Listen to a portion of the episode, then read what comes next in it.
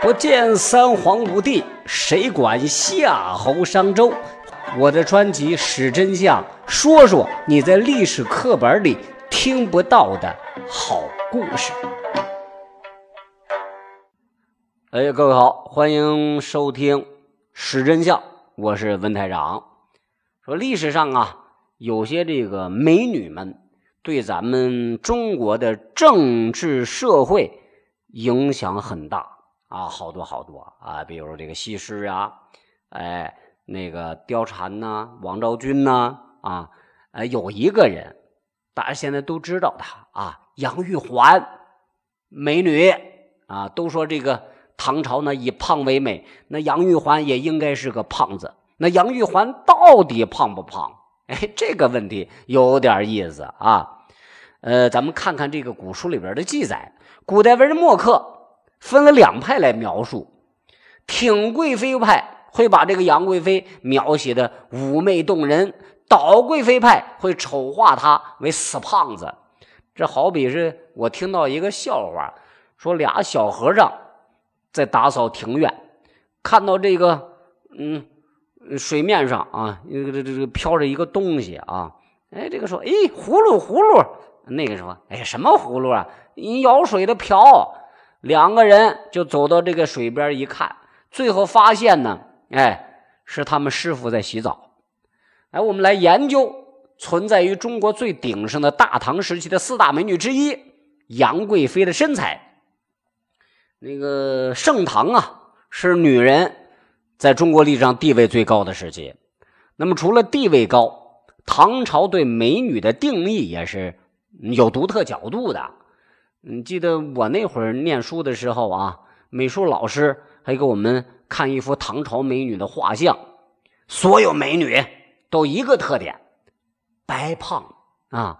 咱们现在在这个出土的文物《唐三彩》里边也有很多这个侍女啊，都是白胖白胖的啊。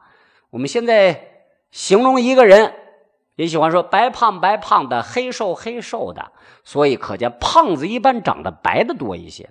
黑胖子少哈，那非洲另说啊。老师给我们看的这个画上这些美女啊，按照我的标准来看，嗯，不合格啊。但是人家当时把那都叫都叫美女啊，难怪很多女孩都感叹自己没有生在唐朝，因为那会儿你可以，你可以胡吃海塞啊，你可以不用考虑这个减肥啊，也不用受那苦。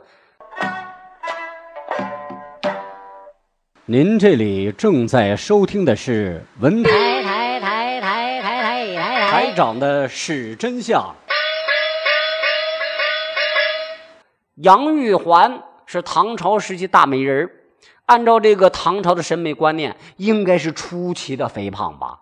据野史记载，杨玉环的身高大概在一米六四到一米六八之间啊，呃，体重是。五十六公斤到六十九公斤之间，我们想象一下啊，应该是一个不算矮了啊，高挑啊，肉肉的一个美女形象，算不上太胖。杨玉环这个名字是有寓意的呀，珠圆玉润呐，人如其名。进宫之后啊，一道诏书被推到了第一夫人宝座之上，从此被称为杨贵妃。真正描写贵妃容貌的主力军还是后来的文人们，其中最有发言权的一位，那是谁呢？李白。那李白先生啊，这比起大部分文人要凭想象来刻画贵妃形象，李白那不用啊，亲眼近身所见嘛，对不对啊？之后就留下了《清平调词》《宫中行乐词》为证，特别是听《清平调词》里边对唐玄宗和杨贵妃在宫中赏花时的描写：“云想衣裳花想容，春风拂槛露华浓。若非群玉山头见，会向瑶台月下逢。”安史之乱以后啊，杨贵妃香消玉殒，但是这个。贵妃图却开始盛行起来，其中有一个特别擅长把所有美人画成胖子的画家周昉最为出名啊。那我想当年我看的应该就是他画的画吧啊。我不知道为什么唐朝美女以胖为美，那是怎么火起来的？但是我们知道啊，在我们看过的一些关于杨贵妃的文化作品当中，她的形象都是比较靓丽、比较漂亮、比较好看的啊。现代社会对这个胖子是恶意，哎，嗯，这个攻击啊。过去一些文人墨客想诋毁一个女人最便捷的方式，就是攻击她的容貌和身材。杨贵妃啊，被很多人认为是唐朝灭亡的根源，是千古罪人。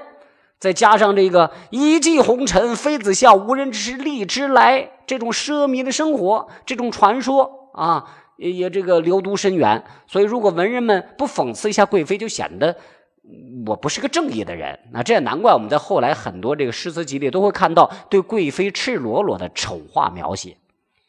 嗯，看了这么多书，找这么多资料，简而言之，我认为啊，杨贵妃她绝对不是个胖子。